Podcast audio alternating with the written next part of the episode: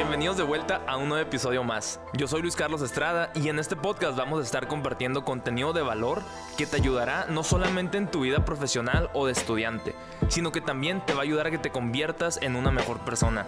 Yo creo firmemente que no podemos ayudar a las demás personas sin antes habernos ayudado nosotros mismos. Y es por eso que con este podcast quiero ayudarte a que tú mejores para que de esa manera tú también puedas ayudar a muchas personas. Aquí también te compartiré mis experiencias, fracasos, éxitos y aprendizajes que he tenido a lo largo de los últimos años y que sé que te serán súper útiles en tu vida. Ok, empezamos.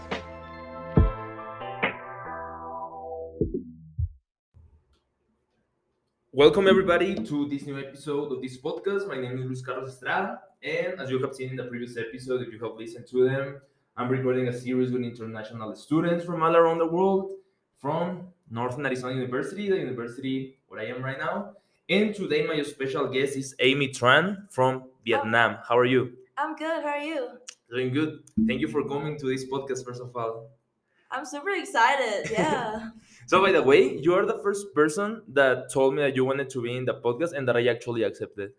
You're literally the only one because the other people who have told me, like, hey, you should have me in your podcast or stuff like that, it's like sometimes I don't know them, sometimes it doesn't look that interesting, but I accepted yours, and that's very cool. That's. Yeah. How, how do you find the podcast? Um, I think like a lot of Exchangton was kind of like sharing them, and I saw them floating on Instagram, and I was like, oh, that's cool. I would love to share my experience at NAU, especially you doing something that I think I have never happened at NAU, like within the international student community. Uh-huh, it's that's pretty true. cool. So thank you for texting me. So I think it's gonna be a cool episode. First of all, I want to ask you, why did you decide to come to the US, and how was that process? Um, so my aunt, who's my mom's sister, she she went she came to the US as like a student when she was like 16 too, and she studied to be a nurse, and she have been like getting a job and had her families here and everything, and she'd been living here for like 30 years. And when I was little, every time she's come back home in Vietnam, she's always tell me like how cool America is, like how amazing the, the people is cool and the food is cool, like everything is just really cool. So I draw an ima- image in my head. I'm like, oh, American is really cool. I want to grow up and come here and study and like become like how she was too. And it's just so fascinated that I always had like a dream of coming here since I was little. And I I like straightforward telling my parents like, yeah, I want to go here to study. And would you say that the US is what you always imagined? Um, it's have an up and down. It's like a lot of things was uh, really cool and different from like what I've known growing up in Vietnam. But um, yeah, along with that, there's a lot of like this disappointment, I would say, compared to what I've been imagined. How, especially when it's like really racial and then there there are like really diverse thing right now.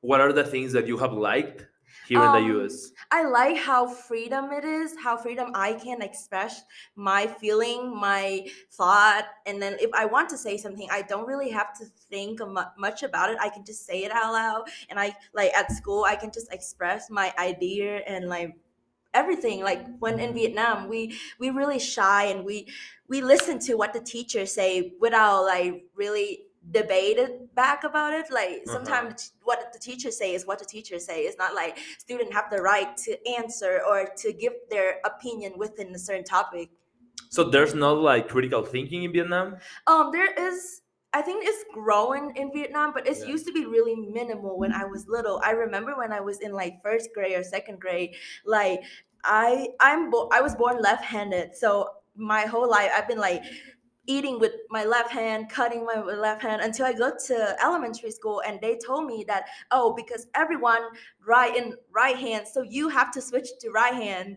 So um then when I was one like when I was 6 years old at, in first grade I did not know better. I was like yeah okay she told me I have to write on right hand so I have to write on right hand Uh-huh. now. So I learned how to write on right hand and I come home and I told my mom and she was like no it's not right like um, you were born like left-handed you do everything with your left hand so it's not right for her to make you obey with whatever everyone is doing because you are just left-handed you should not switching to writing right hand because she told you so Yeah, so it was like one of the biggest um turn turning point when i realized like oh wow like they cannot just tell me what I have to do.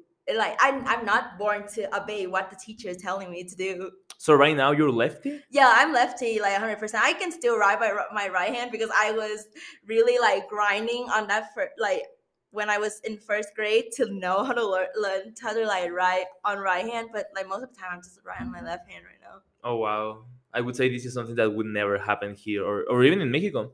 Literally, yeah. I feel like I don't know why that happened at all, but my mom got really pissed, and then she came to the principal of the school when I was in Vietnam, and she was like, "Yeah, that teacher in my daughter class, she told my daughter that she had to write by her right hand because the rest of the class, other kids, are writing on right hand." And, the principal was like, "Oh my god, I need to talk to the teacher." And then like, oh, then, yeah. so the principal knew that that t-shirt was yeah, wrong, right? So from then, like, I was able to just write by my left hand, and then no one can like make me do what is like going against the natural yeah uh-huh how old were you when you just moved to the us i moved here when i'm 16 i was in like exchange student in high school so uh-huh. they have like high school program for exchange and i was in michigan ah that's cool yeah it was really different. It was really like it's the middle. Um, no, it's the Midwest. So it's like really snowy and cold, and um, it's just different from Arizona.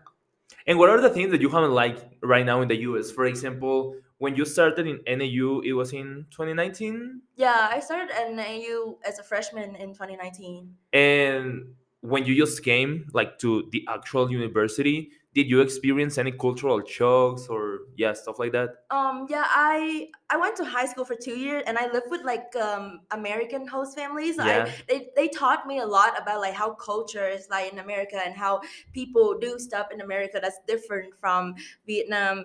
And uh, when i go to college like i used to watch a lot of american movie and i was like oh um like when people go to college, they join sorority, they join like frat, they do all the fun things. So I was like, oh, let's let's try to do it with my um with my own college experience. And I was like pretty much trying to join like every club that I like. I trying to join like and trying to make a lot of friends because I don't want to be like lonely. I wasn't um there wasn't a lot of friends from high from my high school that go into NAU, so I was like like kind of starting off as a like completely fresh pay, and I'm just kind of like oh let's just join this club, this club, this club. Let's just make the mo like make as much friend as I could. Uh huh. yeah. Then, for example, would you say that people in Vietnam are so different than people in America? Um, I would say they are more critic and they are pretty like. Try to approach a little. Oh. Like okay. you, yeah. Okay. Um, I would say Vietnamese people are really like critical, criticize. They usually like give unnecessarily comments.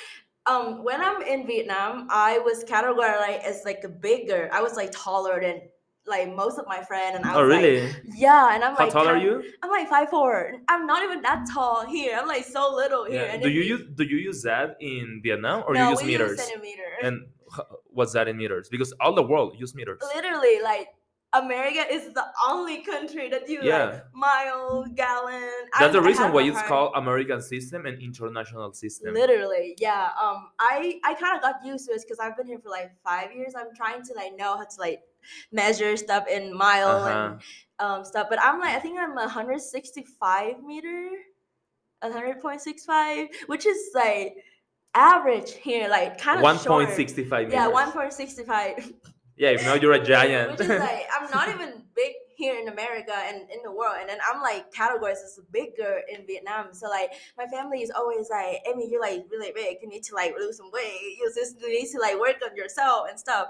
When like literally, I think here no one really care about how you appear. Everyone is different. Yeah. And every and everyone is like unique. Uh-huh. You know, they don't criticize someone because that person is bigger than the other person. Also, they criticize a lot in Vietnam. Yeah, like my mom would be like, "Oh yeah, your makeup is kind of dark today. You need to do something like subtle and light, and like your lipstick is too bold." And then she, uh, my family, and I think like a lot of family and then people in Vietnam just kind of like focus on detail of how other people are like showing their, themselves as, which I don't really like. I think I really like how here, like, I can just do whatever I want. I can do my hair whatever the way I want. Yeah. I can do my makeup whatever the way I want. I can dress whatever the way I want. No one really like commenting on it. but yeah, in Vietnam, people could commenting on someone how like they're how they dress. I know here, um, girl got like criticized on how they dress if they're dressing like too like like showing too much skin. Mhm. But then I could get criticized on literally every single outfit I wear in Vietnam. My mom would be like, I bought you a normal pant. Why did you wear that pant with a big hole on it? I was like, Uh-huh. Do you care a lot about that, or And you're like, and then "Uh, my, my care? grandparent also like criticize me and then like I would say like even the neighbor like here I feel like you never know who's your neighbor the neighbor like next door to your house you you don't even know who they are like like a, a lot of family who would like come and talk to each other but then like I would literally say like the house who I live uh, where I live in Flagstaff right now I don't even know who live next to me really? but in Vietnam, like people would like know exactly who I am, where what I'm doing, what school I'm going to, and like um, they'd be asking my. So like last week, my mom called me and she was like, "Oh, the neighbor just asked me why haven't you come home with in like two years? They didn't see you at all. They thought you disappeared." And I was like, "Neighbor, stop minding my business." that sounds super Mexican because it's literally what you're telling me is how it is in Mexico with neighbors. Like they know everything. Like when I'm in Facebook, for example, and if I'm watching memes, I'm sorry. Yeah, if I'm watching memes, there's a lot of memes that say like, oh, like the neighbor is watching, for example, Mhm. if you invited someone to your house, or the neighbor is watching what you're doing, or yeah, Yeah. whatever. I think like in here, the neighbor don't care what you do. No, Like, not at don't, They all. don't even know who you are. But in Vietnam, I swear, like that neighbor, like three house next door to me, like she know exactly what I'm doing. I don't like it that much because it's like, I mean, I, I don't know, it's probably like 50 50. Because, for example, when I'm in Mexico with my neighbors, I really get along with most of them. Um, and that's super good. Like, even though I'm in the US right now, mhm. I still talk to them like kind of often Yeah. because I, I met them when I was seven years old Mhm. And I'm 22 right now. So it's like most of my life. You've been like talking. yeah, and yeah. And, and we used to like play every single day, like in the evenings, especially in summer vacations, since we were like seven years old until Uh-huh. we were like probably 12 or Uh-huh. 13. And then like we started high school and then like, for example, in my case, baseball or they, they were in soccer teams Yeah. and stuff like that. But we still talk a lot. Even like, for example, during the pandemic, when I had to come back to Mexico, Mhm. I was from March to December 2020. And that was very cool because when I used to go out of my house just to exercise, when my neighbors went out, we used to play catch with a baseball or, or just talking and talking for hours. Mm. So that was very cool actually. But I, I totally understand your point because there's also like other neighbors who are only watching what you're doing. Yeah, it's like more like an older neighbor who's like kind of gossiping. But um, yeah, I have some like neighborhood friend, like child friend. But like I think we grown up sep- in separate paths, so we don't really Mhm. like keep connecting to each other. The the people who like mostly talk to my mom are like the older one. And ho- how's, for example, the the education in Vietnam? Because if you decided to come to the US, I would say that the US education is better, and you're trying to to pursue like a better future for yourself, right? Yeah, um honestly I would say like um would you say like about location? Like um I was born and raised in Ho Chi Minh City, which is like a biggest city in Vietnam. Mhm. And they have like a lot of skyscraper and then tall building. And I would say they are pretty What's that? um it's in the south. No, but what, what do you say? Like a sky what? Like skyscraper, like the tall building. Ah, okay, okay, okay, okay. Yeah, um I would say like Ho Chi Minh City is pretty developed and um but I I've always want to come here so like that's my choice and I I know it's like a, a big difference between I would say like Ho Chi Minh City somehow somewhat look like Chicago or New York. Really? Yes, it is, and it's have like around like six million people living there in that city. So it's like kind of a big city, and everyone just like live in a very dense um like population, Uh-huh. like closed area. We don't have like big yard or like very big house like they have here in Flagstaff. How And- big is Vietnam? Uh, Because I was I was I was watching the map, but you know, like it's They have a lot of. I think they have like a around like six thousand kilometer of coastal line, uh huh. which is like the line, um, the one that's like Because like it- Vietnam is like yeah, an S, like right? An S. Uh-huh. Yeah, it's like an S. I live in the bottom, kind The of bottom. bottom. part, and like the beach is like an hour and a half from my house. That's cool. In my Yeah. house, the same. Yeah, my family like they my parents do like Airbnb and they have like a little uh, beach house that's like an hour and a half from my house. So like every time when I come back to visit, I always like go there and spend Uh-huh. like a week. Also, so they are the out. They are the owners of the Airbnb. Yeah, they're like it's like a one house and they rent it out for people during like summer or vacation. Uh-huh. But it's when when I come back for the summer, I always like yeah, you need to reserve it for like for me for one week so I can Mhm. go out there because it's like really sunny and tropical in Vietnam. It's not like Flagstaff. It's like Yeah. really cold and like What are the borders of Vietnam? I would say Laos, uh, Cambodia, China, and um, Thailand. Thailand. Yes. Have you visited all these countries? I went. I've been to Thailand. I've been to Cambodia, but I haven't been to Laos. Not in China either. No, I haven't been to China. And, But and how's Thailand? um, Thailand is really nice. Everything is really cheap, and like they have a lot of good food there, and their entertainment um system was really cool too. I've only been there like once when I was little, so that's all what I remember. And their beach is really pretty too. How cheap it is? Um, it was I would say like for street food, it's like a dollar. Really? Yeah, Wow. Yeah. uh-huh. It's Probably like pad cheaper thai. than Pad Mexico. thai would be like three dollars. What's pad thai? Have you had pad thai? It's like n- n- um rice noodle with um like you can pick your own protein, but they usually have like shrimp and mung bean. You have you should try it. I think they have some couple uh, Thai restaurant in Flagstaff. Really? Yeah, I they have like four. Yeah, you should try it. They're really good. And for example, when it comes for when it comes to hotels or Airbnbs in Thailand, Mm, I would say like ten bucks. Really? Yeah, and if you look enough, you can find like hostel for like five bucks. Is it a safe country or no? Um, depend on area. Um, I haven't been to a lot. I've, I've been to mostly like tourist areas. So it looks safe. But then Uh-huh. when I went to like a beach in Thailand, um, the tour guy was like, "Yes, if you have any valuable stuff, put it into your body." And I'm like, "Why? How? I'm going to the water. How do I put? How do I keep it? Keep my valuable stuff?" And he was like, "Oh, if you leave them on like." The On the sand? and the sand, they're gonna take it from you, and I was like, "Oh no!" But they just take it like, or they actually like use violence. No, I don't think they use violence but they just kind of pickpocket. Oh wow. Yeah, I, and there's like a lot of pickpocket in Vietnam, the city I live to. Yeah, um, you would be like you would be like ho- holding your phone on the street talking to one, and then they would be like, cause they use um in Vietnam like I think around like sixty percent is motorcycle and forty percent is like car and like Yeah. truck and stuff. So motorcycle is small, it's like scooter. It's small and it's very easy to like go to Uh-huh. places. So people, you would be like on the sidewalk and then like holding your phone and talking to someone. They would be like a thief who's riding their mo- like their scooter coming and took your phone away if you use like a expensive phone. So Vietnam is, is not a safe place to Um, live. Yeah, like they have like rich neighborhood and not so rich neighborhood, but like downtown kind of. Are you rich in Vietnam? I would say we are like average. My parents work really hard to like Uh-huh. provide us to like be able to come here. I have a younger brother who um also here, not at NAU, but he's go to University of South Florida. I'm gonna. I, I'm. I'm trying to go to Florida next year. I know it's cool. I've been to Florida last year. It, it's like it's like Vietnam. It's the reason. That's the reason why my brother picked it. It's like really tropical and nice. Uh huh. This is actually like my favorite weather. I would say Like Flagstaff or Florida. Florida. Oh yeah, like Mm. so. If you like Florida, Vietnam is exactly the same.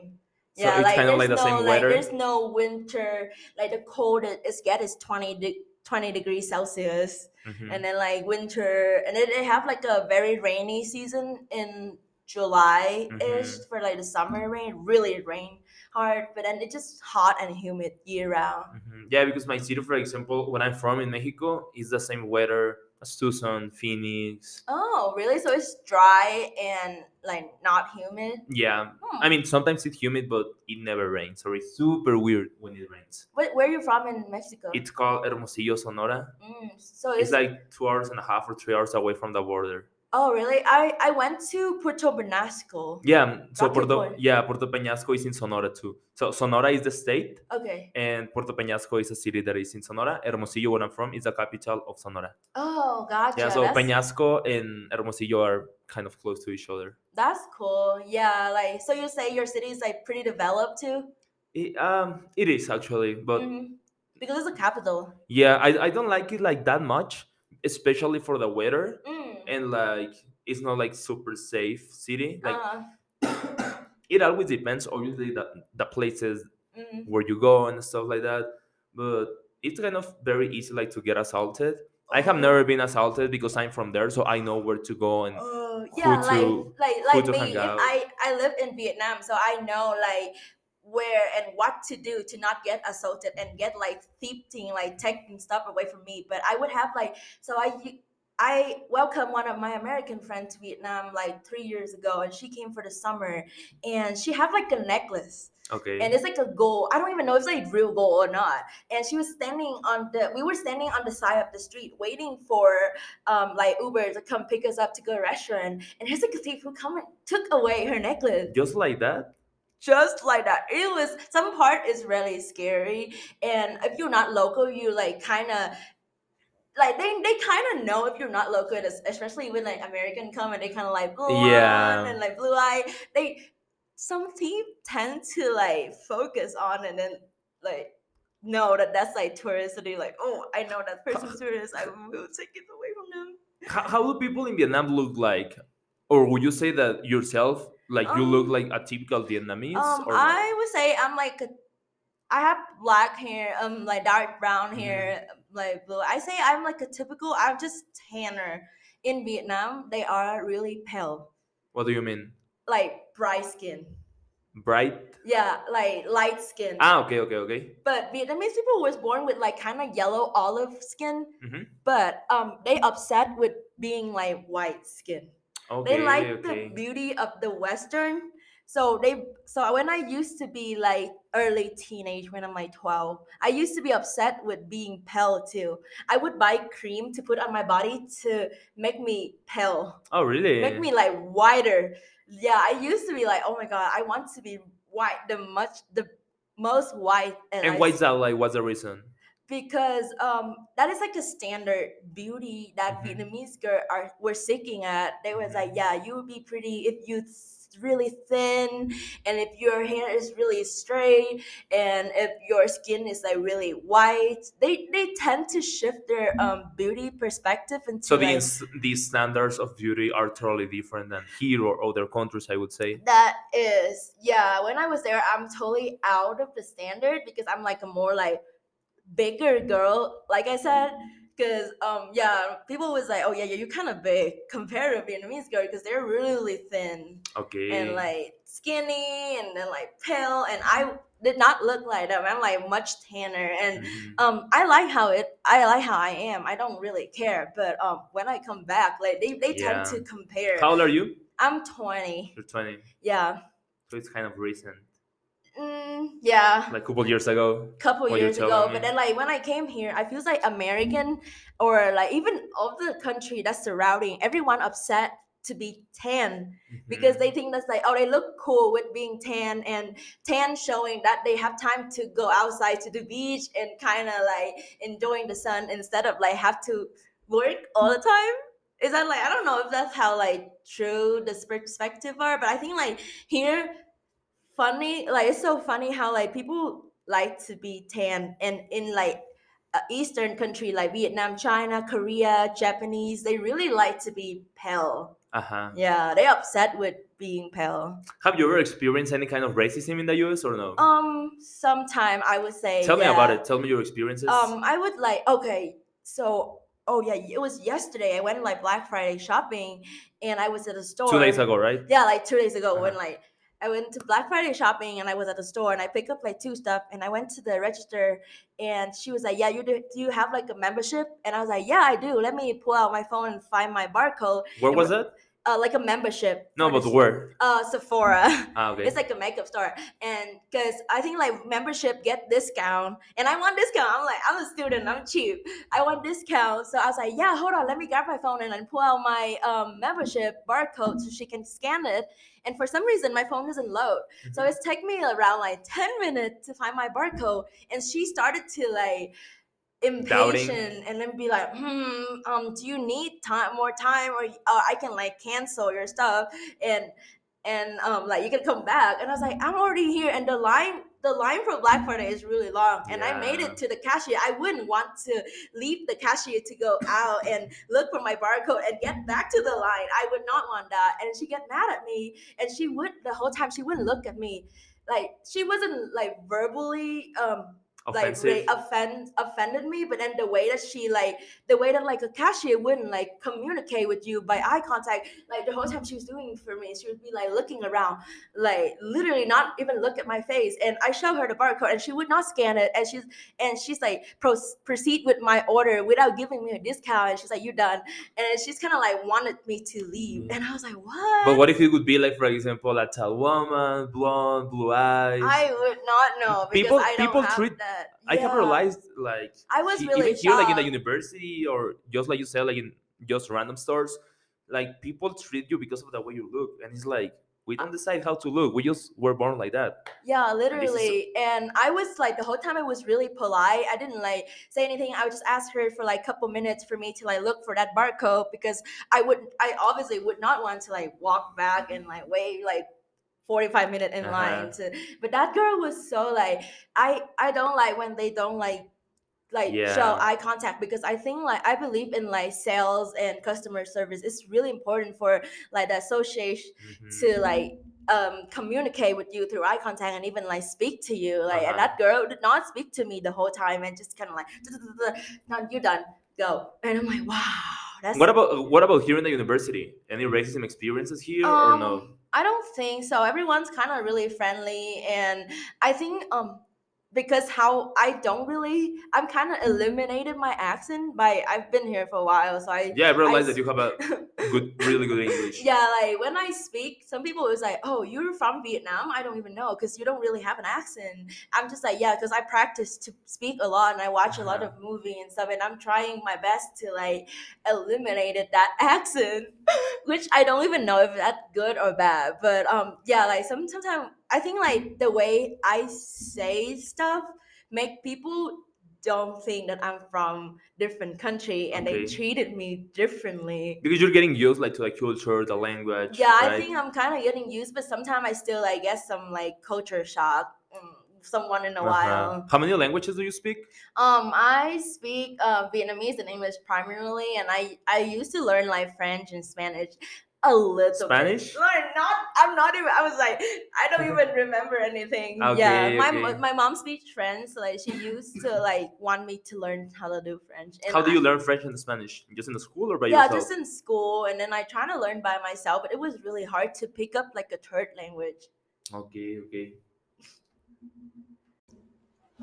So right now, moving into another conversation topic, I want to talk about religion. What are the main religions in Vietnam? Um, so I would say they they mostly have everything. Uh, I would say fifty five to sixty percent is Buddhist, Buddhist Buddhism, Mhm. and um, another like forty percent would be like Catholic, um, Christian, um, Baptism, Mhm. and then there's some like Muslim, like very small Okay. percentage. But yeah, the majority is Buddhism, and um, my grandparents are Buddhism, but my family is just athe- atheists, like no no, No religion. Okay. Yeah. And what would you say, like, are that or I don't know, like you said that, that your parents were like Buddhism. How's that religion? Because I have no clue about it. Um, my parent is not really. My mother is not No, you said your, your grandpa, right? Yeah, but when my grandparents is Buddhism and they have like temple that they Mhm. would go to, and they usually go on like every fifth. So we have our own like Chinese calendar system, which is like totally different from Yeah. like this calendar that we have here. Oh sh- Oh, the microphone. Okay. No, it's fine. Okay. Um, it's like totally different from what we have here, and um, they would go on the 15th of every month when the when the moon is round. hmm when the moon is like full moon, they would go to the temple every uh, of the 15th, and they would be vegan every of the first and the 15th of that month of the calendar, the Chin- Chinese-ish calendar system, and they would go to uh, the temple to like worship the Bu- Buddha, Mm-hmm. and they would pray for the whole family to like help be healthy, be wealth wealthy. I don't know. Uh-huh. Uh, and I would say overall, just like uh, worshiping and asking for like happiness and peace and shelter and like health Mhm. yeah within the family and all the like relative and um yeah on like new year like the chinese new year Mhm. um what's that called not, not chinese lunar new year Okay. on lunar new year when i still lived there i always go with my grandparents to the temple to like worshiping and asking for like health and lucky for a whole years so that's really fun and um yeah but and they also have like the the worship station Uh-huh. in their house. Um, they have two. One is worshiping their parents who Mhm. passed away. They would have the their par- the my great great grandparent portraits Okay. picture there, and they would worship them every like first and fifteenth day of the month, or when they celebrate the day of the pa- grandparent dies. That, that day they would Mhm. worship them and they would come we would all come together and commemorate and um, they you when they was still like more when they was more healthy i say my grandparents getting really old right now How old are they? they are 85 Oh wow. yeah um and they're kind of like sick which i'm really sad because i could not like go home right now to see them but when they were still like healthier they used to sell um like hold like a whole commemorate where all of our relative like we would have like 40 people from everywhere come to their house and we would have food and like feast and everyone just come and remember about our great great grandparent That's very interesting. So you have like many people, I mean, for example, like other relatives or friends that practice Buddhism? Um, yeah, I would say within my um grandparent relative uh, and of the older relative, they all like Buddhism. That's so interesting. Yeah, but the younger generation tend to like pick their own. So, for example, my parents chose to not have a real religious. They Mhm. wanted to be like neutral and worship. They we only worshiping um our grand great great grandparent. We won't we don't worshiping the Buddhists in our my my Okay. parents have our our Mhm. home, so we don't. But my grandparents they both worshiping um Buddhists and um the great grandparent. hmm And do you also have like knowledge about Catholicism and Christianism or not that much? Um, I would say not that much. Ah, okay, because, because example, I grew up in like a family of Buddhism, so majority of time I just kind of have my knowledge is surrounding around like yeah. Buddhism and the way they celebrate they they worshiping them. hmm Yeah, because I was gonna ask you, like, for example, I'm Catholic, so I was like, what if probably I don't know, like Buddhism and Catholicism or Christianism, probably they have like things in common. Because, for example, last semester I had a friend and she was Muslim, and she she was telling me stuff about her religion, Mm. and we found a lot of similarities. Yeah. So the way my parent and I believe is regardless which um like religious you Mhm. are believe in believe into, I I believe they all want like human to do Uh-huh. good thing and be like a good human, treat everyone's right and just like generally doing good Mhm. thing, you know. So yeah, that's why we didn't really necessarily pick our religious. Uh-huh. And for example, uh, how do you base your values, your morals? Because, for example, I don't know, if I'm Catholic, uh, my values, my morals, and stuff like that are based on the Bible. Or, for Mhm. example, same in Muslim, like they base their values and morals based on the, I think it's called Quran or something like that. Mhm. So, how's that, for example, for you that you don't practice a religion?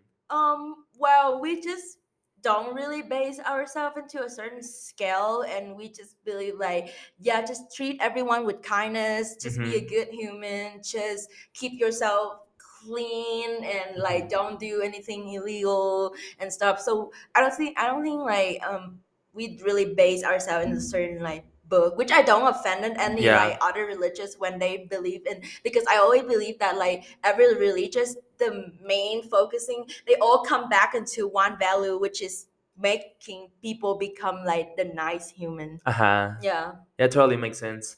And right now, like, I want to move like into another conversation topic. So, h- how is the government in Vietnam? Um they are um cap Can you approach a little? Oh, hello.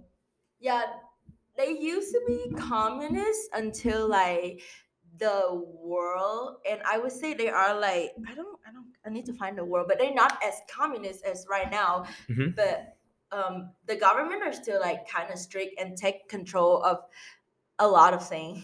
So right now you said it's communism, Not a common capitalism. not a cap- oh my god.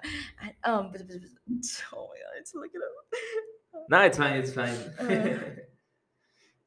Uh. yeah, because for example, I think that I mean I'm sure like the U.S. Oh, they is said socialist. socialist. Do you know the difference between socialism and communism or no? Because I Um, know that it's very I- similar. I would not say for sure because I did not do a lot of research into that. Um, but I would say um, they are less strict. Okay, and okay. They don't take control over literally everything. and, Okay. you know, like for example, North Korea, they're like literally can tell people what they do, but um, Yeah. but the government of our country is kind of like they have control uh, over like a certain thing, but not everything.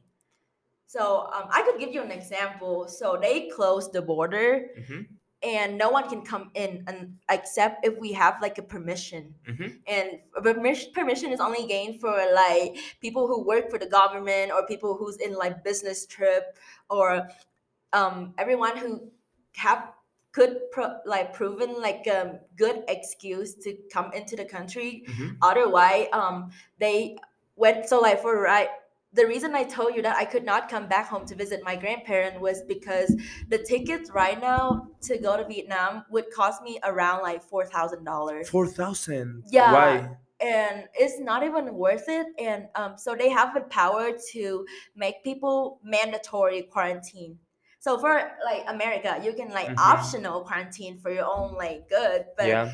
but literally everyone can come to america right now Yeah. obviously but in vietnam mm, even i am a citizen of vietnam i don't have a citizen of the us or anything at all i'm like fully vietnamese and holding citizenship of vietnam but i can still not come back to vietnam if unless i pay that $4000 there's no like commercial there no, there's no like normal flight Mhm. like for example if you want to go to mexico you can just go online and like look up oh ticket fly ticket to mexico or if I like, can just people- cross the border by walking. like literally or like or like germany people uh, german people they can just like go look up a ticket and like oh ticket to german but like for our country vietnam right now they don't operate they don't let like commercial airline running at all and they only operate the the flight type called rescue. And those rescue flight was like four thousand dollar with Mhm. like an option like a mandatory um quarantine option. Everyone have to quarantine for at least seven day. And i like for our winter break at NAU it's like four weeks. And if I come back it's like already one week of like quarantine so I barely have like 3 weeks Mhm. there which gonna cost me four thousand dollars so I don't think that's like a It's not worth like it. it's not worth it so i'm trying to wait to see if they have like cheaper option in the summer to be able to Mhm. go back to my country but yeah like for a certain thing like yes the the government can close the border and not letting anyone come in but for like compared to the us they i don't think the president have an authority to completely close the border like everyone can just come in and out of the us Are you going to stay here in the winter? um yeah i i have my relative here so i can just come visit my aunt which is like i'm super grateful because this make me less missing home because my aunt is vietnamese Mhm. too and um she live in california and Do you speak Vietnamese when you're with her? um yeah i speak vietnamese completely when i'm with her but um her son they don't know vietnamese which is so weird because her husband and her was 100% vietnamese and they speak vietnamese every day at home but their son don't speak vietnamese and i was like how does that I work have never heard any single word in Vietnamese. Can Can you say whatever you want in Vietnamese? um okay um what the so should i say i would say like today i have an interview with you okay, say. Um, hôm nay tôi có một buổi phỏng vấn với lại Louis and um, mình rất là vui vì um, mình được ở đây và nói chuyện với Louis. What's that? I said um, I have an interview with you and I'm super excited and I'm really happy I could like share like my perspective and then like everything that I think as an international student. That's super cool. Yeah. I have never heard that because, for example, when I get to listen something in another language, it for me it just like listening to sounds, right? Oh, Yeah, that's probably true. if, I, if I'm speaking like a language that, for example, Spanish, you know a little. But Mhm. for example, if I'm speaking just like super fast in Spanish, you would probably be like just listening to sounds, right? Yeah, just Uh-huh. like kind of like a bee. But but yeah, like sometimes my, my friend would like hang out with me and my mom would call me suddenly and I would pick up the phone and I answer her and my friend was like, Oh my god, you sound like you're from a different like Uh-huh. planet. And I was like, that's so funny because the way I say it out to you right now is gonna be so different than the way I speak it to my mom. Like, yeah, that's, so when my friends like hear that I was like on the phone with my mom, my friend is like, oh wow. Yeah, right now I, I want to ask you some stuff about your culture. Okay, so I was asking you about your culture, and I want to know it's. I mean, are people from Vietnam more like into that culture of collectivism or individualism? I would say co- definitely collectivism. Like everyone. So, for example, I am in the U.S. and I go here and I have my own apartment and like I live by myself with my roommates. I don't live with my parents. But then like mm-hmm. I like I know a lot of American like they just move to like they move out right when they're 18. But in Vietnam, like right now, all all of my friends who's not study abroad, who's like still study in Vietnam, Uh-huh. they all like I would say hundred percent of them live with their parents really? yeah still live at home with their parents because um i would say like people don't move out until they marry like Mhm. sometime um after married they still live at home but the culture was more shifting toward like if you are like a man and you marry a woman you would bring that woman to come to live in your family with your parent and if um, if like if the man have to move in to live with the wife family Mhm. it's kind of considered as a shame. Really? Yeah, so like it would be like sometimes it'd be like a shame for a man to have to move into like a wife family. So Uh-huh. most of the time, if they um they have the money, they just like rent out a place and move out when after they marry. But like in college, no one move out. Like when they have their first job, no one move. They only move out and like when they marry. That's very interesting because in Mexico, it's kind of the same. Like I would say, like most of my classmates from high school, middle school, whatever, they are still living in their houses, like with their family, with their brothers, sisters, parents, stuff like that. But it's like in the US, as you said, like people when they turn 18, they go to college, university, and most of them go to another town, right? For yeah, example, they like they. That's I feel like they desperately want to Yeah. leave their parent and honestly i wanted that too because it's like freedom new adventure new experiences like you start to be more independent and i would say that is worthy in the long term because obviously that at the beginning when i just moved i was 18 and it was kind of hard because i was like then like if i'm in mexico if i need something i just call my dad and he's gonna help me. Or if not my mom or if not my grandparents or my friends my uncles cousins whatever. Mm. but if i'm in the us by myself it's like okay so i got a problem i have to solve it by myself. I don't even tell my parents when i have a problem most of the time because it's like It's too far away. and they cannot help me even though they want they cannot. Yeah, it's that's just what it is. for example when i when i was in the community college before i transferred to nau Uh, i remember that i was sick at night and i had fever i had i was coughing a lot and i needed to take medicine so i called my doctor back home and i was like hey so these are my symptoms what should i do and he's like okay so go to walmart and buy this medicine and this medicine and this medicine Do you're gonna take this medicine every blah blah blah hours and stuff like that and I was like, okay, thank you. So I'm, I'm gonna go to Walmart. So I was going to Walmart by myself. It was like super cold. I was sick. And then I was in Walmart. I bought the medicines. I came back. And yeah, like there were nobody who could help me. that's true. I mean, I had many friends over there and I would probably like, just, I could probably just call them or stuff. But yeah, I mean, I didn't want to bother them because they were already helping me with a lot of stuff, like with rides to the university, I mean, to the college, or rides to the to the field where I used to play baseball. Mm. So it was like, okay, so it's n- it's night, it's late. They are probably resting already, so I'm just gonna go by myself. But it's, for example, if I'm struggling, let's say with something related to finances, I have to do it by myself. Or for, for example, if I know that my my dad or my mom can help me with X amount of money because I need to pay whatever, they can probably help me with that. But for example, if it's just about paying something by myself, Mm. which is not like a priority, yeah, it's like I have to do it by myself. For example, the um, this baseball preseason that I just played, we just finished a couple of weeks ago. So I had to pay all the travel expenses by myself. oh, And the season that starts in February, I would say like in a couple of weeks because this podcast is launched in yeah, like mid January. January. Uh, Uh huh. Um, I need to pay that by myself.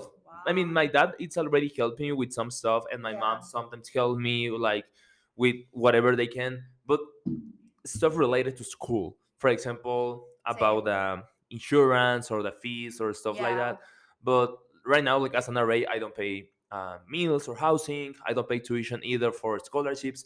But good. but this is a priority, right? Mhm. Baseball is not a priority. yeah. But if I want to play baseball, I have to work so I can afford that, That's right? True. Yeah, I think it's the same to me. So my parents only pay tuition and insurance, and um, my rent I work and pay it by myself. My parents do not have to pay my rent, and then like I bought a car, and all of the like if I broke something, I have to fix it. I had to. Where did you buy it? I bought it August 2020. Yeah, and I would say it's like a very big purchase for an international student. Oh, yeah. like a lot of people would say, "Oh yeah, we're just international student. We um wouldn't buy a car because it's a lot of expense and stuff." But at that point, I thought I needed it, and Mhm. I like to like go and hike and then travel to place. So I think having a car is like really convenient and help me with like what going going around Flagstaff and then go to Phoenix or go to some like surrounding area Mm-hmm. to travel.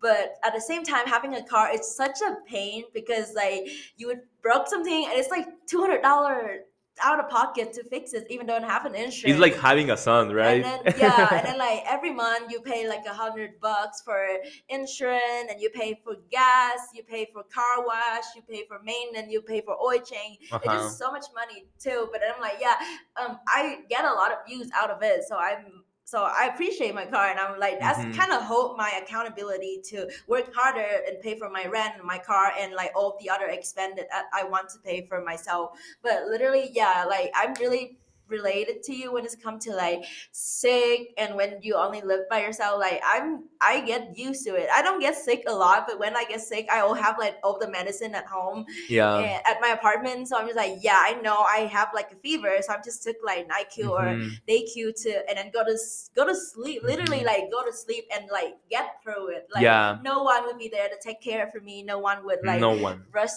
like rush me to i would say it's not that that bad to have to go to the hospital but then Mhm. we but just it's so expensive we- yeah, in the US. We, we we're here so by ourselves, so we just know that like we have to suck at it Mhm. Yeah. and like like deal with it. There's no one gonna be there to like cook you food or Uh-huh. like taking care of you. So it just kind of like yeah, I I think like we grown really independently Yeah. when we study abroad, and I would say all the international students are like. mm, we are like We're the best ones. Yeah, like no one can beat international student because we're here like far away from our parents. Mhm. And sometimes I would have like yeah, like you said, we have like little tiny problem, Uh-huh. but the system in the U.S., like the tax system, the education system, the payment system, the check system, the bank system is so different from Vietnam. So even though I need like I need help, I couldn't even call my parents because they would not know the relevant information to answer me. Mhm. But luckily, I have my aunt, so I just call her and ask her about like, for example, last year I have to file tax because I have a job with like social security, number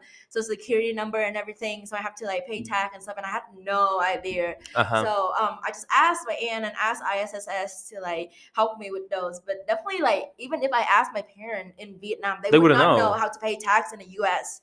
So it's like a completely different Mhm. like two country from each other. Now that you're mentioning this about how international students like we get independent like super easily after certain time that was so funny because during the summer there was this random guy who told me oh i'm very excited because i'm gonna be independent next semester in the in the fall 2021 i'm gonna i'm gonna start living out of campus and then i'm gonna have my own apartment with roomies. I have my car and stuff like that and I was like, oh, that's super cool, like that you're getting independent because he's like, I mean, I've been independent since I was 18.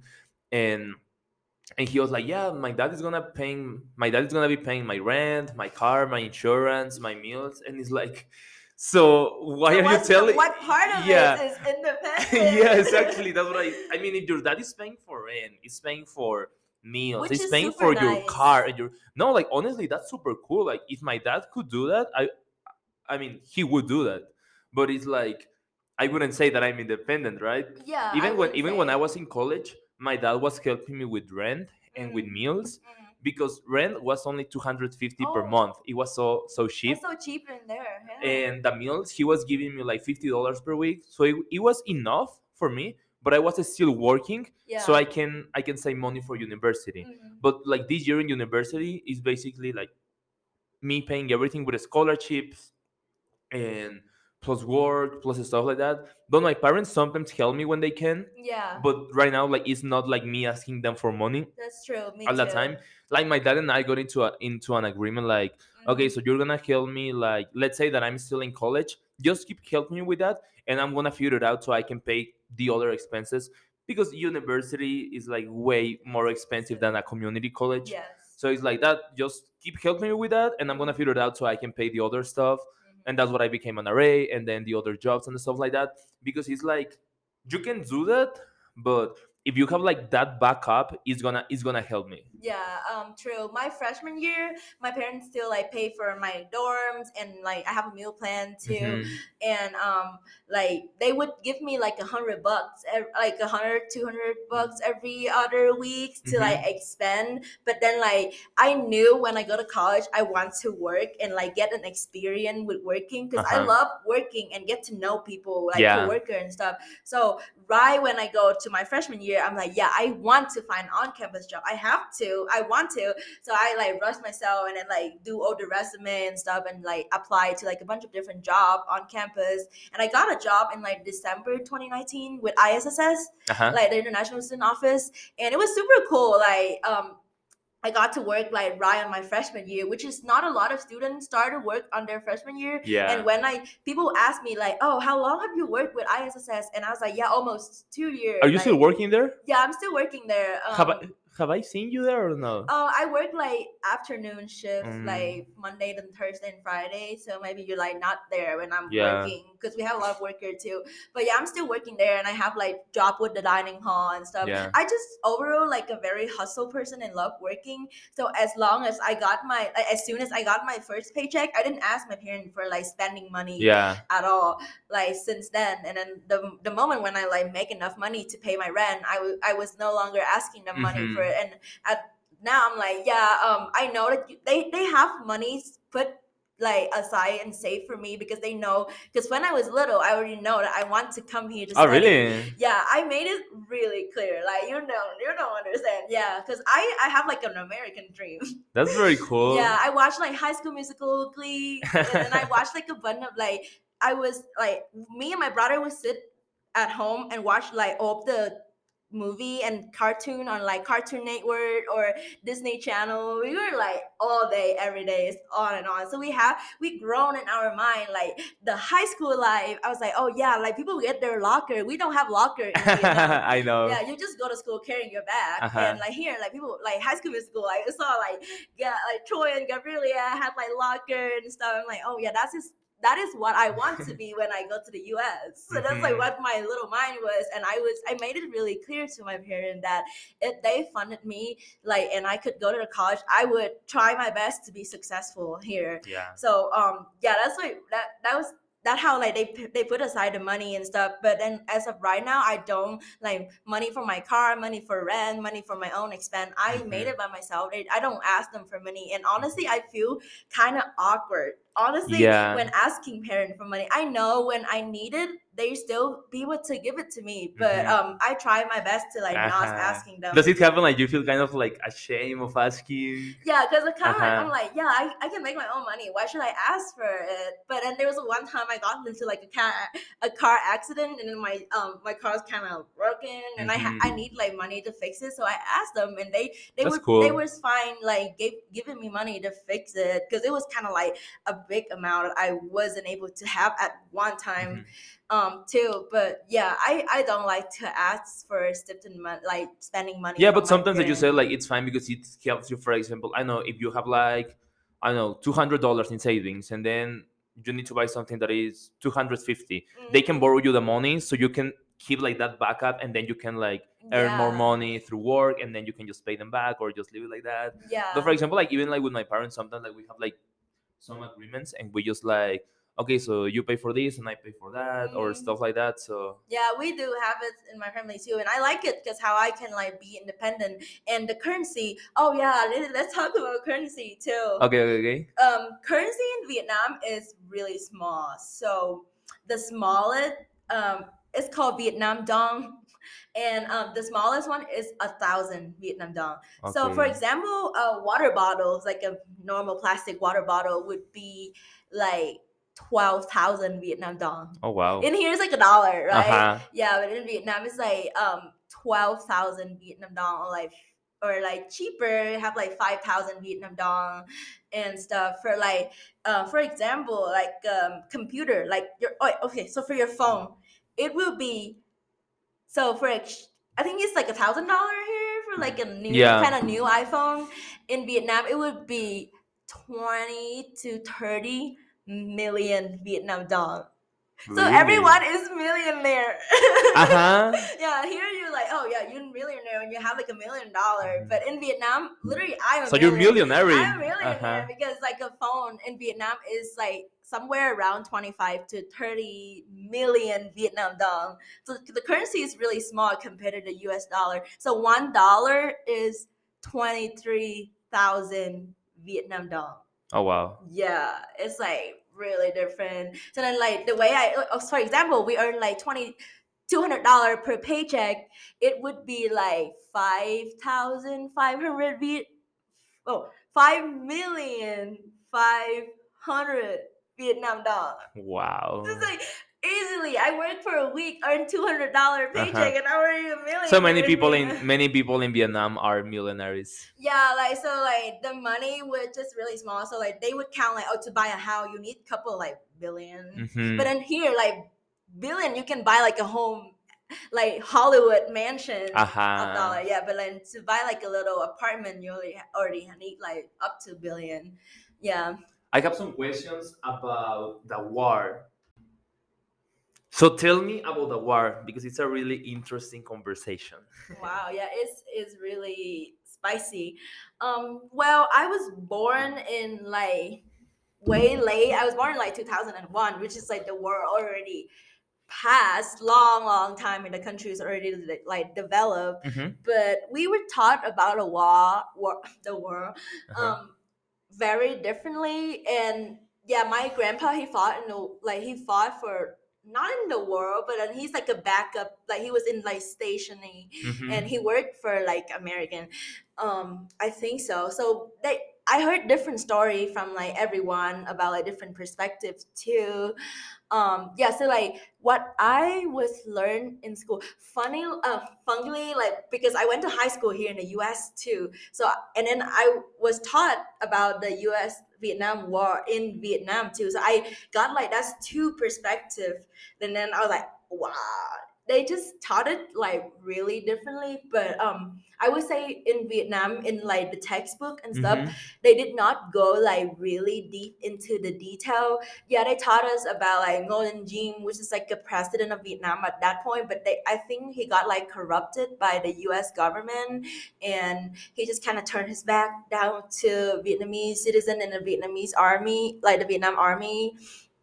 But um yeah, like what originally we were taught in Vietnam was like Vietnam have a lot of like natural resources. We have a lot of oil, like gold. I'm not sure like about gold, but I know we have a lot of oil and like good like wood and stuff. So the America wants to come in and invade and like just take out the resources. Mm-hmm. That's what the textbook from Vietnam was betraying. That's for, and there was like, oh, like yeah, like we were all completely innocent and we were just like, boom, someone just came in and trying to like take all the stuff out of us and we fought so hard to bring back our country blah blah blah and that was like this perspective that they taught us about um, Vietnam, and they tell they told us like Ho Chi Minh City, uh, Ho Chi Minh was like the person who like rescued it all. Like he's like the backbone, the backbone of the country, and he just kind of like brought everything back to life and trying to like um help the military with good way to like fight back with the U.S. and the French. Okay. Yeah, because you know, like you know that the French used to like uh, dominate Vietnam for like a chunk of time too. I didn't know that. Yeah, there was the French before the America, and back back way longer there was the Chinese. Mm. Yeah, and who so- won the war? Um, Vietnam. Vietnam won. Yeah, like obviously because we got back our um like our own country yes. But um yeah like what we were taught was like years years years ago a lot of country want to come and invaded our country because we have a lot of good resources. Yeah. but we fought so hard and how hardworking vietnamese people was that we won all the like world world and um like get back the peace to our own country. And when i came here studying in high school uh, history, they taught me that uh, because Vietnamese was under com- communist for so long, and they like how Russia and like what's that like the other country was like communist like China Mhm. and stuff because Vietnam was under communism was so long. Someone someone from the Vietnamese government trying to contact with the US to come and bring the army in to try to help rescue and take off the communists like off Vietnam. So that's how I learned in the like Mm. from the perspective of like US history. I think like everyone was I mean, who like- creates that textbook? The government. yeah, so, So- like the way they want us to know, like they just put it Uh-huh. in like Viet- either either Vietnam or the US, they all like put it in the way they want us to portray the war. So as the Vietnamese people, sometimes when I tell people, um, oh yeah, talking about like racism, like circling back, but still within the Vietnamese Yeah, uh, yeah. Vietnam war topic, a lot of time when I told people that oh I'm like Vietnamese, I'm from Vietnam, we don't have a lot of Vietnamese students at NAU, and um, I think there's more Vietnamese in Phoenix, Vietnamese in Phoenix, and then like at ASU and stuff. But sometime when I'm at ASU and I met like a white person, and I was like, yeah, uh, I'm from Vietnam, and they would brought back like that's Vietnam world, and I was like, no, I'm here bringing like a whole complete like culture. I'm not just here to just be- betray one side of the world. So Mhm. like, and I myself wasn't born in that era when I can see everything from the world and like memorizing. I the knowledge I have from the Vietnam world was just literally from like television, movie, and textbook that both government trying to Mhm. Im- implement to the head of people Or you can just tell them, hey, who won the war? yeah, we want it. Um, yeah, um, but yeah, people would like brought up that, and it sometimes make me uncomfortable because I'm a girl. I'm like a young generation. Mhm. I would not carry that history. I mean, like I, I obviously have the knowledge about it and would be available to talk about it Uh-huh. when it's needed to be discussed, but not that because Like right Viet- now. Yeah, not that because I'm Vietnamese. When I introduce myself to you, I have to like introduce that word within Yeah. my identity. Like I'm Amie. I'm not like I'm not Vietnam world. like Uh-huh. I'm Amie. I have a whole like ident like a whole like identity. Yeah, personal identity, yeah. Personality. Not just like oh, when I talk about I'm from Vietnam, that I have to like explain to you about the Vietnam war like right away. We have so much other topic to talk Yeah. about. Like yeah, so it's kind of like sometimes yeah. Sometimes when I talk about like that I'm from Vietnam, some people some like especially some guy because Really? guy more have more interested in like war and then, like gun Uh-huh. and stuff so they were like oh yeah like she's from vietnam and i was like yeah what about that so they think that you're gonna introduce like, hey, my name is Amie, and we won the war. That's what they think, I guess, right? like maybe yeah but then yeah They probably want you to I- introduce like that. maybe but then i know at the same time like world is not good and then a lot of veteran or like a lot of family have lost their family at Yeah. the war so like when it's talk about that topic it's not easy to like address it and Mhm. someone would get hurt about it too so yeah i some like i usually don't bring up the topic about Mhm. the war like right when i meet someone because it could like really easy trigger Uh-huh. some like sadness and like like feeling of I mean, it was three million people who died in that war. Yeah, there's so many people, and that's not good at all. And I remember- so, like heartbroken. I remember in Veterans Day, I think it was in 2018 or 2019, something like that. I was at church in Douglas. In the Douglas is the city where the community college where I attended Oh, nice. is located, and I remember that there were like few guys like with those shirts that say that they they had gone to Vietnam. Yeah. Um, So they were I, I would they were say I see a, a lot of time I see like people who have like had let's say like they are like Vietnam Mhm. war vet veteran and then they have like a sticker on their car. I say I would say like I appreciate like everyone and anyone regardless if they are Vietnamese or American Mhm. who like put themselves out there and fought in the world like they serve so much like it's just like a big appreciative for that so i don't really like um but i don't want to like address it in like a bad way like who win or who who won or who didn't won and like just kind of like i yeah Yeah, I know, I know, I know what you're saying. And there's many people who went to that war who right now are still experiencing post-traumatic stress disorder, right? yeah So this is a, I'm sorry, this is a topic that I had no clue until I transferred to the US. I mean, until I came to the US, because when I was in that community college before I transferred here, in some of my classes, instructors were talking about post-traumatic stress disorder, and they were always bringing the the war as a as a cause, right? Mhm. So, do you know like people who experience that? Because I know like here in the US it's very common because they take care, they take care, yeah, about like mental health yeah, mental health and post traumatic stress disorder is one of them. Yeah, I would say in Vietnam, they don't take care as much as people here like important about their like mental health. Yeah. But I definitely can like my grandpa. He would have like relative who's like some old uncle and old old people who Mhm. fought in the Vietnam War too. And yeah, I would say like I saw someone who have like I heard a lot of like secondhand story from people who fought there at the war. Like they would come back. Uh, I would like visit my relative and they were like, oh yeah, I used to fight in a war and this is like what this happened, what that happened. I used to work for like this, this, this, this, and we used to do this, this, this, this. It's like a lot of different story and um sometimes I can even see that like um one of so like a based on a true story, there was one time that um my grandma and my grandpa took me to like one of his um old like friends who like used to fight in the world with him and that that old man was really old. He was like near to death. That's why we like came in and kind of visit him just in case like we don't know. But then like in the moment when he's like really old and like really close to that he remember like every single detail of the Mhm. world. And he would not remember what he ate for breakfast but he would be able to sit up and clearly tell us the story of like literally how it's happened and how like bloody it was how scary it was i i would imagine it would be really scary to be in the world Oh, yeah. yourself but yeah like that's how I see it as a vietnamese like i i've met some like veteran who's like vietnamese people and Uh-huh. they they have some story to tell too I can tell. yeah but then like i would say like i hope vietnamese government like focus more on like mental health for veteran like how they do we have a veteran day but we don't get um we don't get like big celebration like Mhm. here.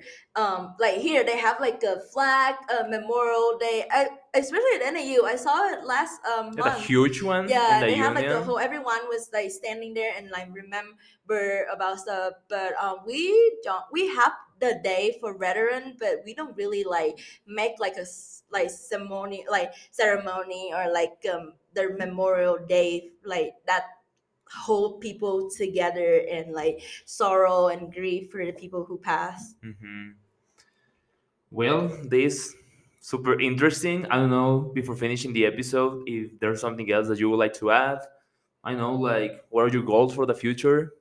um i want to stay here and find a job and like be able to work in the us Mhm. and like potentially like gain a citizenship but i know it's really hard Yeah. in terms of there's a lot of competition like so many like indian student chinese student like student from all around the world want to come to the us and get the the, the citizenship Mhm. so it's like super competitive but yeah i know that i need to try really hard because i want to be like a Just get married.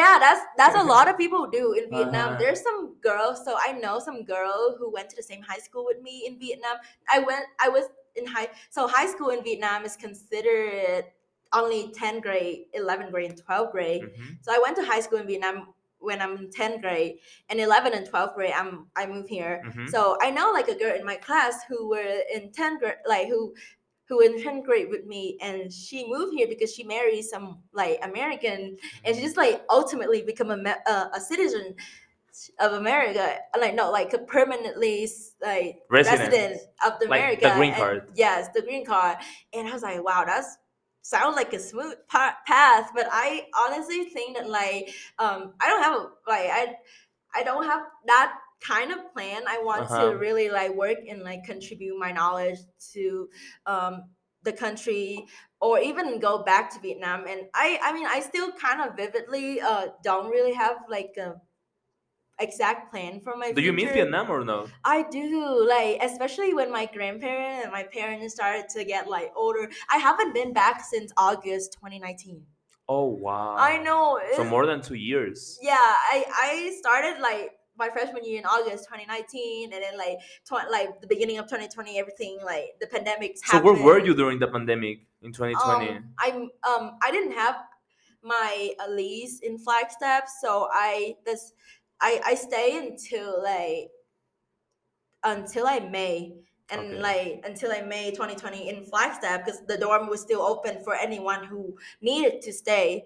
So I chose to stay. I should have chose to come back because there was some cheap flight to come back. So my brother, um, he graduated high school in May 2020 and he because his visa was expired so he had no choice to come back i should have come back but then i'm like it's fine i can stay and study Mhm. and like just hold up because i don't want my parents to pay for both of us to like go back and Yeah. like like it's just a lot to handle so i told my parents that i could stay little did i know since then i could even, could not even go back because Yeah. how expensive the flight ticket went and then it just sucked like right now like because my grandparents just just got like my my grandpa just like fell and like injured him so he had to do like a Uh-huh. surgery and when i heard about him like i was really sad because i should have just i should have come back like when i could but now i couldn't at all because it's so expensive and i i i'm like always go to bed scared i'm like oh what if some tomorrow something happened and i couldn't even see my grandparent because i'm literally like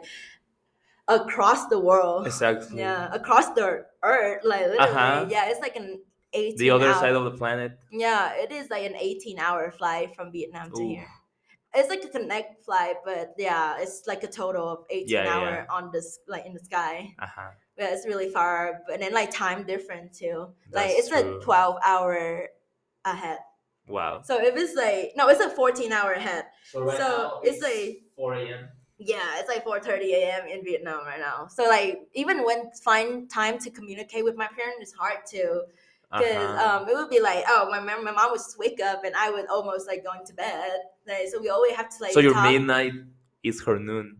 Yeah, like we just, we always have to find like a very weird time to be able to talk to each other. But we made it. We make it work. I've been Like probably 9, 10, 11, 12. Yeah, I usually call them at nine, and she usually wake up early at like five or six a.m. in the morning. So we Uh-huh. just call each other.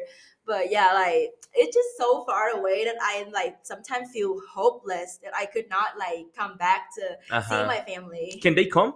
Um, yeah, so my mom said like if it's in the worst case, she would come like next summer. Um, they came in um May of 2020 Mhm. to attend my high school graduation.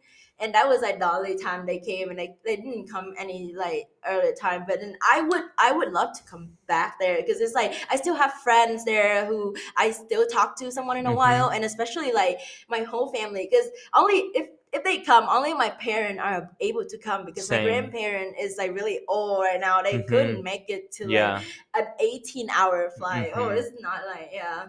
Yeah, same because I, I would prefer to go to Mexico than having my family coming. But this year it's not gonna be possible because I haven't seen them in since January fifth when I just moved to Flagstaff. So they are gonna Oh, come for Christmas. Nice. By the time I nice, launch this episode, they already came. They are gone. it's 2022. Yeah, fun time. It's always yeah, like I, But I would rather be in Mexico, and that's what I used to do. Like when I was in that community college, it was so close to Mm, my to city. home. Yeah. and I my parents were like, "Oh, we're gonna go to visit you." No, no, no. I prefer to go to visit you so I can see everyone. So I can see my dad, my mom, parents, friends. Yeah, and the scenery like of your hometown, is Uh-huh. just hit different. It's like just really like so when I first came here, people was like, "Do you miss home? Do you like want to come back and stuff?" And I was with an assi- with an excitement of like a freshman. I was like, "No, I'm fine. I don't really miss Uh-huh. home that much. I can still call my parent. I can still talk to them through Uh-huh. FaceTime. I can still see them. I don't miss home that much." But then like throughout time, and especially it's like almost more than two years and I've seen them now I'm like, oh, it started to like hit me that I really need to go back to my own country and then visit them. Um, I really miss them. it doesn't feel know? the same like having your family here in the US that you've been with your family in your own country. It yeah, feels it so does different. not feel the same. And then like the cuisine, the food, Your the- house. yeah, the house, my house that I grown up in, and then like the neighborhood, Mhm. the scenery, like everything. Yeah, so I Uh-huh. I am I'm gonna look into like coming back sometime soon. I think that I'm gonna be very happy when I come back. I think it's gonna be like probably in one year from now. Mhm, So by that time, it's gonna be two years without Mhm. being there. mhm. And I, I mean, I'm kind of excited because I don't know how that feeling is gonna look like. Mhm. Because, for example, when I used to go there to visit, it was like once every two months, once every three months, Wow, yeah. sometimes during. It's so close. yeah, so, because it's very close. Yeah, and I could probably go like if I would if I would like to, I could probably go like every weekend, and it's gonna be like only fifty dollars round trip Hmm. because it was so close. But it's like, what's the point of being back and forth all the time? Because It's time consuming because Yeah. sometimes we need our weekend to like catch up on homework and uh huh. and like work and stuff too. Yeah. But um does your scholarship like prevent you to come back or No, the thing is that my visa expired. So Oh, my I twenty is fine. The I ninety four visa is fine. Your visa same. Yeah. long time ago. My um for Vietnamese citizen for Vietnamese citizen they only issue one year. Oh, it's only one year. Mine was four. So for the past four year, I was able like to cross the border all the time.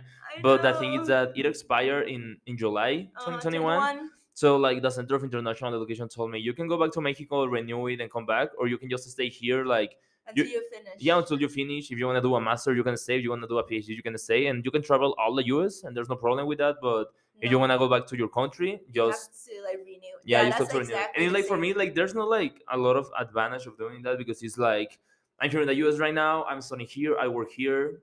Most of my friends are in the US. Like in Mexico, I have few friends compared to the friends that I have in the US. But I would say like most of my friends are spread in the world because I get along with more internationals that than with Americans nice or or Mexicans even. nice. so for me, it's like, what if the person in charge of giving the visa says no, or for whatever reason, it's like Oh, there's I mean there's a lot of things that I can lose and there's nothing that I can win. The only thing that I would win is probably like Seeing- see my grandparents, see my dog, and that's it. Oh, oh my god, that's exactly what I was fear of because like you know how that's feeling. It was so scary when you go to the Mhm. the interview and they have like a glass door Yes. and you talk to them through the glass because they think you're gonna hurt, assault them or something. They have like a like bulletproof Yeah. glass thing, and you have to talk. Oh, it's to them. bulletproof. I didn't know yeah, that. in Vietnam it's bulletproof. Oh, wow. For sure. Um, and then you have to talk to like the microphone and stuff. And yeah, like when I had to go um get my visa, I was so scared. I was shaking. I was like, but um I got it. But then like I don't know why they make it so complicated. For I know people who like study abroad in Canada, like my friend who would do the whole bachelor degree in Canada, they just need to submit their paperwork and the people just either like say yes or no and then Mhm. tell them what is wrong with their paperwork that prevent them to not be able to get the visa but here i feels like for the us we always have to come and talk to that person and okay for example if i'm like the person who asked you a question and i have like a bad day i was like argue with my mom or I, my dog like sick or something and i have like a bad mood what if like that affected this the person who give you the Mhm. visa it would be so like really personal Uh huh. it would not be like fair Yeah. yeah and then like i know there is like when i was young when i was like under 18 and i had i got my first vi- like visa to go to us my parent had to pay money for like an agency and they would take me to like a mock interview to be like okay um we will do like a mock interview with you and you will be like a student who get the visa and we will act like we are like a us um, Mock interviews are the best ones. literally. Yeah and they be asking me question be uh, and they be asking me question to help me prepare with that actual interview to get my visa. And even that night when i came back home my dad was like yeah let's do a mock interview between you and i so you can be sure. And um, I was like going out to eat with my friend because it was really close to the day I have to leave to go back to US. So I was like trying to hang out with my friend the most that I could. And my dad called me and he's like, you need to come home now. You like you have an interview tomorrow. You, you had to be in your best stage. You had to Uh-huh. be prepared mentally and physically. So you you can't hang out with friend anymore. Like go home. And then when I came home, like he and I was like mock interview and Uh-huh. about all the questions that the people would ask. Like it's just so funny how we have to really scare about our chance to get the US visa even though we are like a perfectly good candidate we we have good grade we work hard we like don't do anything like illegal in the US we just fine but then we always have to fear that scare of what if they say no Uh huh. Yeah that's always yeah you touch it to the right point i always have that's like yeah that's what that's was the point that i didn't like kind of didn't want to go home at some point too but right now i'm like i i desperate want to go home and i want to see my family and then if they say no i don't care like Uh-huh. i will find another path for my like study and stuff but yeah i Mm-hmm. know that like how you feel when we have like a certain thing that we have achieved in the us that we don't Mhm. want to sacrifice that if we cross the border, if we go back to our country, what if we couldn't come back? Exactly. Yeah, I have like my car, my apartment. I mean, right now, like we are building our futures in the US. Mhm, so- yeah, If I go back to Mexico right now, I don't know that many people in Mexico because, for example, when I moved to the US is when I was 18. So I started building my network, getting to know like a lot of people, like new friendships and stuff like that, new opportunities. And if I go back to Mexico, it's like I don't have any networks in Mexico because it's that's like true. I have been in the US for I mean for a couple more than four years, Mhm. almost five years. Yeah. So if I go back, it's like the most. I mean, it's not the same like being in a country, let's say five years when you're uh, from 12 years old to 17 years old, than from 18 years old to 23 years old. Mm. Because you're an adult, you're Yeah, growing you now. growing and you have to kind of like set the path for your future Uh-huh. day like day by day yeah i know what you're talking about like my friend in vietnam we still talk to each other but we don't really like networking and Mhm. then they they study a whole different path as what i'm studying and their career path may be Mhm. different from what i want to do too so it's like um we just like we can hang out as a friend we can have fun partying but not like networking yeah. And then like at some point I was like last summer my parents wanted me to come back and I was like no I will stay because I got an internship so I want I want to get work with the internship to have something to put into my resume Mhm. rather than go home and have fun and visiting my family. Yeah. So it's kind of really like hard for international students to to have to like sacrifice both of our career path and our family and the Mhm. ability to see our family. Wow. I know, I know, I I know all that feeling. Yeah, yeah. yeah, because I want to like grow further here too. So yeah.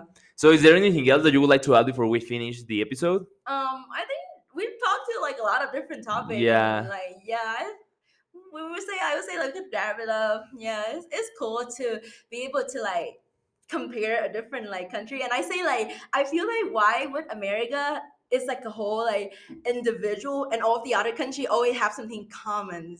Like you, like, Eh, you see, like you say, like oh, Mexico, and Vietnam have something in common in terms of like culture and how people interact with each other. uh-huh. But here in the US, they just kind of like isolate themselves with like literally like a whole different system and a whole different way that people interact with each Yeah, other. Yeah, yesterday I'm gonna say something else. Like I have said like three times that we're gonna finish, but yeah. So yesterday I was looking like at this TikTok, and this girl is an exchange student from Mexico. I don't remember what part of the US uh, she was, and she was like, "These are the things that I don't like about the US." And she was saying that she she plays in a basketball team Mm, with girls, and she's like, "The thing that I don't like here is that everybody like, let's say that we go in a tri- we go to trips, we are in the bus." Everybody is just minding their own business. They don't talk to each other. They are uh, only with their headphones. They are only in their phones. They they act like if nobody's around. And like for her like that was disrespectful. And i was like that's exactly how it looks like here. It is. Most most of the time like I, I i see like athletes just like in their phones. And not only athletes like just like people in general just with their headphones and looking at their phone acting like if nobody else is around. Like for me it's disrespectful but right now i recognize that sometimes i do that uh, and right now probably more often because it's like It's like because everyone doing that, and I have no one to talk to when I'm walking. exactly And then my friend does not go to the same class that I am, so it's not like I can walk with them every day Mhm. on the same path. And I was just on my own, and it just re- it just feel awkward to walk and don't have the headphones. yeah because on. because i prefer like just to walk like with no headphones so i can be be saying like hi to people or if i meet someone that i And know so we can chat with the headphones. yeah on. and nobody nobody's gonna make a even like a small chat with you so it's like what's the point so i'm just wear my headphones even if i'm in the bus i prefer just to wear my headphones and most of the time because right now it's like people don't make conversations and sometimes when i try to make conversations It's like weird. Uh-huh, they- like uh-huh. someone wants something out of you. It sometimes come up as creepy too. yeah so for me it's like no i'm just i'm just not gonna attack unless that they are internationals or Mhm. mexicans so Yeah. for me it's it's better like because yeah That's Yes, no, yes. yeah. what it is I know. Like I remember in like high school, we would have like field trip, and everyone would like be in the bus and be like having games, and we, Yeah, we like same, interact uh-huh. with each other. We sing like Vietnamese people really love to karaoke. Mhm. I don't know if you know what's karaoke, but like we love to sing along with like a song. We would put on like Yeah. song. We would have like game on the bus that we played with each other. But here, like I would say, like on the bus, like mm, no Yeah. one would mind. They're minding their own business. And They're no just- one, like unless you're sitting next to your friend and you, you Uh-huh. talk to each other, but then you wouldn't like talk to. In a rare occasion, you would make a Mhm. conversation to talk to like a new pe- people, but like yeah it's not happening. but it's just, it's just a different culture so we Yeah. need to kind of adapt to it. we need to adapt to that exactly uh, well thank you everybody for staying until the end of this episode we really appreciate it thank you for staying until the end please don't forget to share this episode in your instagram stories you can find me as at luis see as carlos estrada and the number two at the end and thank you very much again and we'll see you in the next episode. Bye